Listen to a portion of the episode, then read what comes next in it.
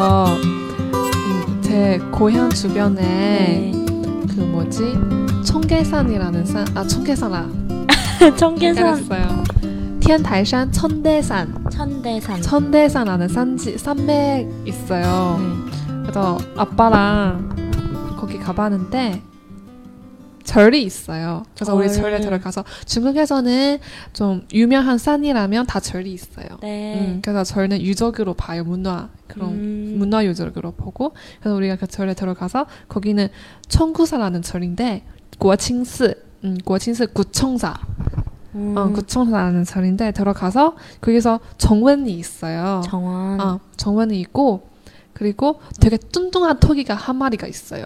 아 정말요? 진짜 뚱뚱하고 죽은 토끼라고 죽은 토끼인 줄 알았어요. 왜냐하면 네. 너무 뚱뚱해서 하나도 안 움직여요. 어, 아 그냥- 정말요? 근데 햇빛 맞고 네. 되게 게으르다 음, 그런. 느낌이에요. 그래서 네. 저는 원래 어, 이 토끼가 죽었나 이걸 생각해 보니 아빠가 가서 토끼의 귀를 막 이렇게 잡아서 토끼가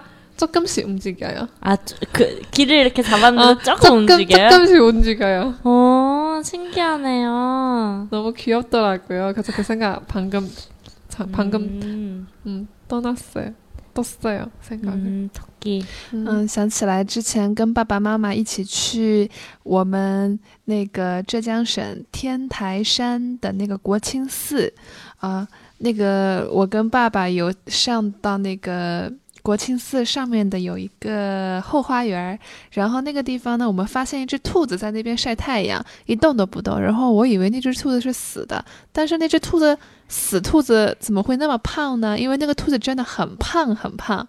然后我就跟爸爸说你看这个兔子好像是死掉了。然后爸爸去把它的那个耳朵抓起来抓起来以后呢那个兔子就稍微动了一下眼睛眨了一眨稍微动了一下就特别可爱一动不动纹丝不动的那种特别淡定。嗯。嗯。他啊。 제가 지금 사는 분당에도 네.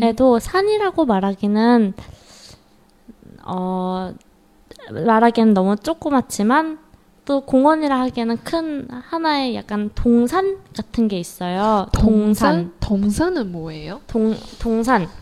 어, 동산. 어, 동산. 조그만 산이라 해야 되나? 아, 조그만 산이 네, 조그만. 동산하고 어. 말해요? 동산. 동산. 동산. 작은 산. 작은 산.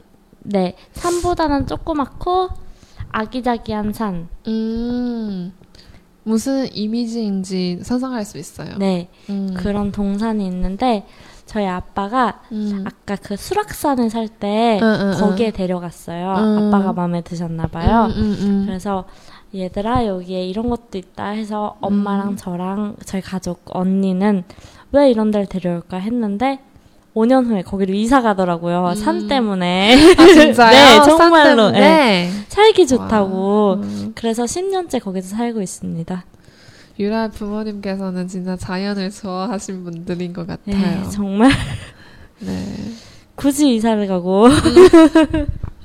그쪽으로. 근데 커가면서 왜 그러셨는지 이해가 가요. 음. 아버지께서 매일 산책을 하시곤 하시죠. 네. 嗯我刚刚查了一下那个单词啊，通山，通山指的是小山、小山丘的意思，就是比一般的山要更小、更矮。嗯，一般在这个村落附近啊，或者是一些啊、居民区附近啊，会有很多这样的通山小山丘啊。用韩语解释的话，就是 마을부근에있는작은산이나온도。嗯，那啊，于了他的爸爸呢是一个非常非常喜欢山的人，所以啊、在他还小的时候，他爸爸就跟他们说啊、那边有一个山丘特别漂亮，然后就带他们啊、妈妈呀，就全家人都去了。然后当时他们还很不理解，但是呢，五年以后呢，他们就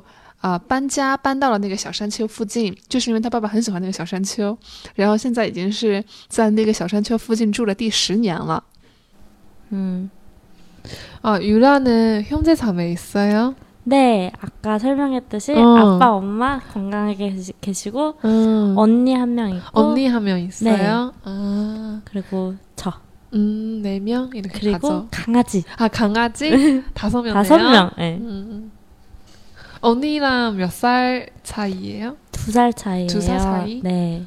아, 부럽다. 부러워요. 어렸을 음, 때부터 부러워요. 싸우기만 했어요. 어, 그래도 네. 나이가 많아지면 뭔가 용돈도 줘요. 아, 너무 좋아요. 아, 그런 거예요? 어, 돈을 저는, 쫓아가면 안 돼요. 어, 저는 오빠나 언니 하면 있으면 좋겠어요. 아, 어렸을 때는 너무 싫은데 음, 마- 나이가 좀 많아 많을수록 이렇게 형제자매가 있는 게 되게 부- 되게 부럽더라고요. 아, 소거리는 외동딸인가 봐요. 어, 외동딸이에요. 아, 정말요? 음, 어, 사랑 많이 받았겠다. 그런 것 같아요. 그쵸? 어. 얼굴에서 사랑 사랑해요. 사랑 사랑 사랑 사랑. 사랑 사랑 부모님의 생각 가, 들어가지고 啊，부모님， 음. 그쵸 嗯，于拉他有一个比他大两岁的姐姐，然后我表示很羡慕。小的时候觉得说啊、不想要有兄弟姐妹，但是长大了觉得有兄弟姐妹是一件很好的事情，而且他的姐姐还会经常给他零花钱。那像我们这样子，因为我是标准的九零后嘛，那像我们这一代其实都是为东为东代。啊、就是独生子女啊，为东代就是独生女的意思。那像韩国人的话，一般家里面都会有兄弟姐妹啊啊，一般这种围动的情况是比较少的。부모님랑주마다만나요 부모님은 도자기? 啊，可头在인가？我们突然发现了那个办公室的演播室的这个上面有一个那个芳香剂，好像是用陶瓷做的。嗯，도자기인가？잠깐만 가져 가져올게。 아, 또 그렇게 하면 되는 거예요? 소걸 씨께서 도자기를 도자기로 수정되는 방향제? 아, 플라스틱입니다. 도자기 아니다. 네, 도자기스러운 플라스틱. 이건 뭔지 알아? 방향 음, 어쩐지 여기 이렇게 둘 때 네. 사람들이 항상 방향제를 못 끄니까 네. 그래서 내가 이렇게 높은 데서 줬어요. 아, 소걸 씨께서 방향제를 친히 가져오셔서 네. 네. 어, 모든 게 도자기로 보여요. 어떻게 하면 이걸 만들 수 있을까? 음. 그런 생각을 요즘 많이 해요. 어, 방향제로 해도 방향제. 좋을 것 같아요. 네, 근데 만들 수 있어요. 만들 수 있어요. 네. 어, 다 방법이 너무 좋을 것 있더라고요. 같은데. 도예라는 게 용기만 만드는 게 아니더라고요. 음, 신기해요. 신기해요, 어, 진짜요. 아까 그러고 보니까 진짜. 부모님 얘기하고 있었는데 아, 부모님, 부모님. 아까 소걸 씨의 어디까지? 눈물을 봐야겠어요. 아, 눈물? 소걸 씨의 눈물을 봐야 되겠어요. 아니에요. 어. 저도 부모님을 요즘 자주 못 보는데 아, 자주 못 봐요? 네. 또 너, 너무 가까운데. 네, 음, 가까워도 뵙는 게 힘들더라고요. 음. 그렇게 강아지 생각이 많이 나요. 강아지를 더 그리워해요? 네, 강아지가 좀 저랑 친해요. 음. 저는 별로 안 좋아했는데 강아지가 저를 내리 사랑을 해줘서 음, 강아지 몇 살이에요? 강아지 제가 중 이, 이때 중학교 2학년 때부터 같이 살았으니까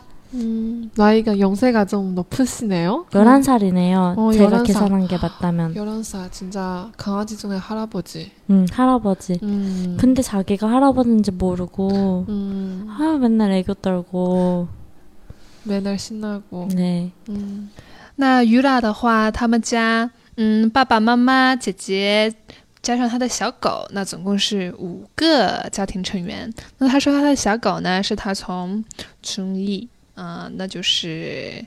啊，初中二年级的时候开始养的，那到现在呢，小狗大概是十一岁的年纪了，是狗中的哈拉伯吉爷爷，狗爷爷。然后他说，啊，他们家的小狗特别特别的喜欢它，嗯，每天看到它都是，啊、每天一看到 Yula 那个小狗就高兴的不得了。 그래. 소월 씨는 강아지 안 키우나 봐요. 음, 키우는 자신이 없어요. 자신이 없. 제 손으로 키웠던 그런 동물들이 다 죽었어요. 다 죽었어요. 옛날 어렸을 때 토끼 네. 두 마리 키웠는데 다 좋은 결과 없어요. 아, 그럴 수 있어요. 음, 그래서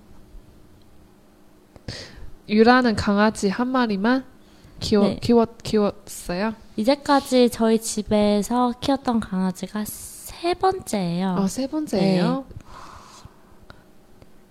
강아지는 여동생이에요, 남동생이에요? 남자예요. 남자예요. 네. 너무 성- 귀엽죠. 성, 어, 성별 균형 잡기. 그러니까 뭐라 해야 되지? 음, 여성화된 남자. 여성화 여성화된 남자.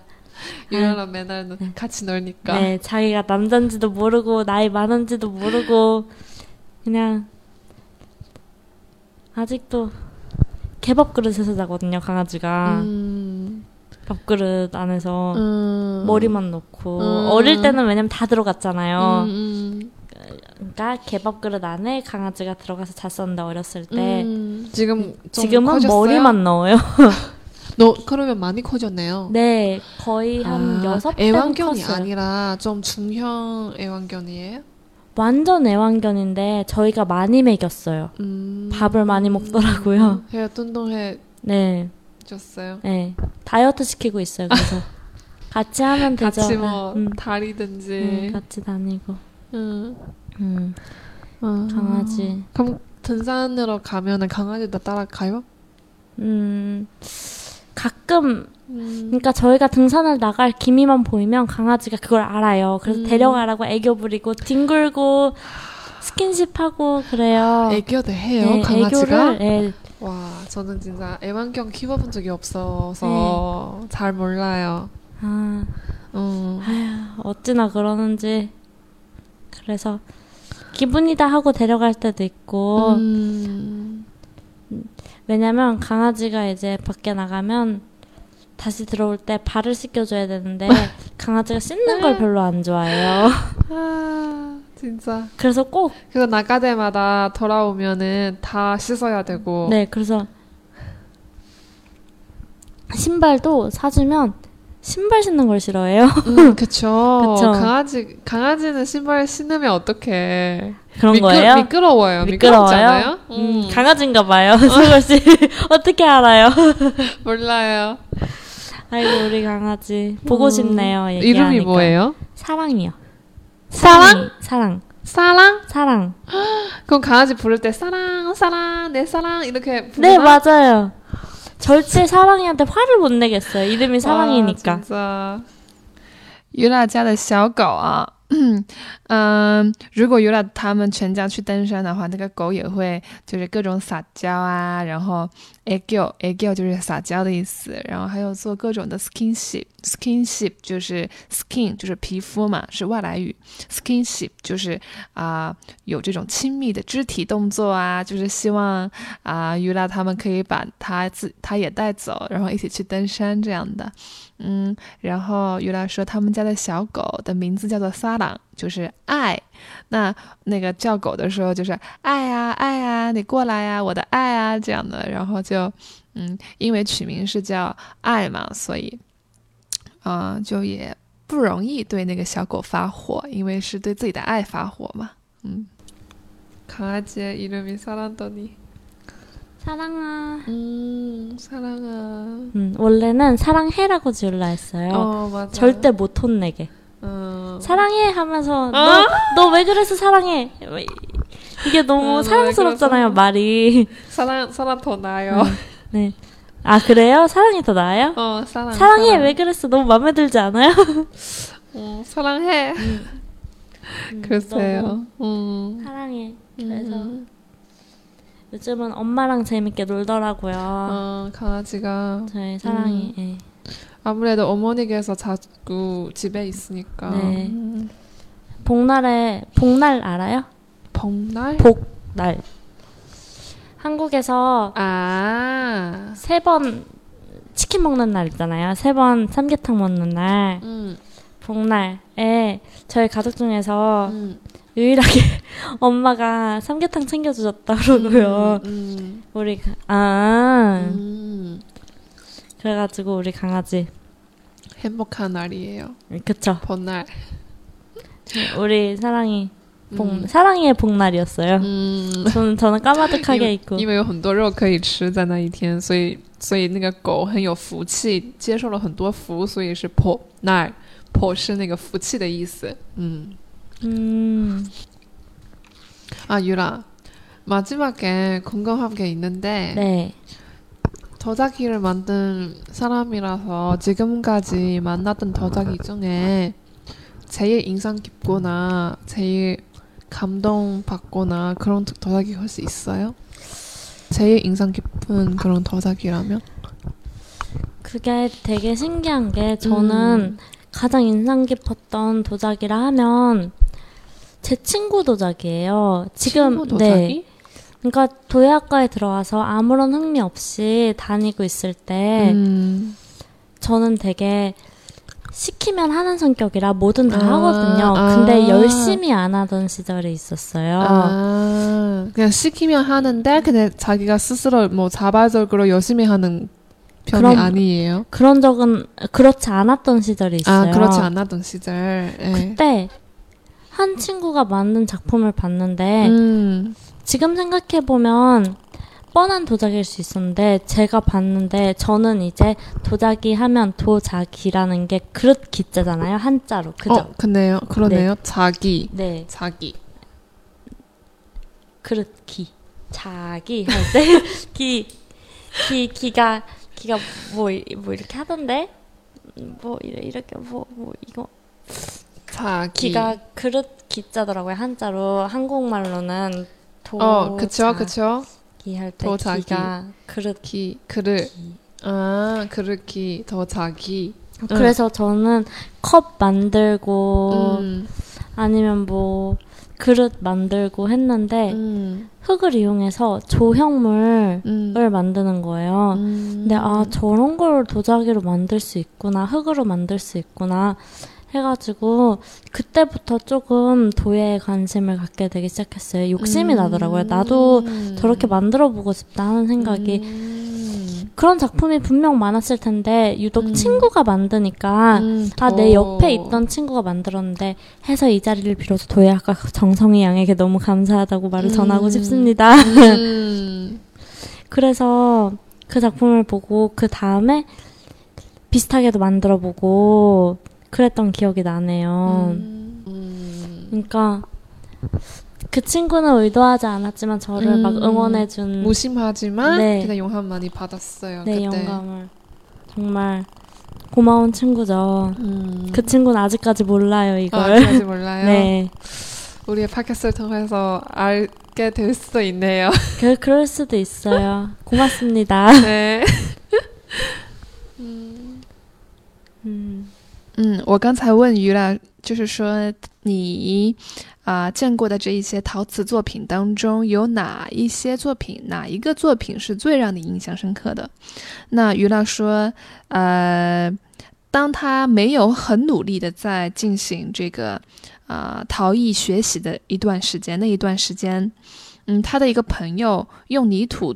做了这个抽象木，就是做了一些这个造型物啊，不仅仅是这些碗呐、杯子啊等等的，我们平常所看到的一些陶艺作品。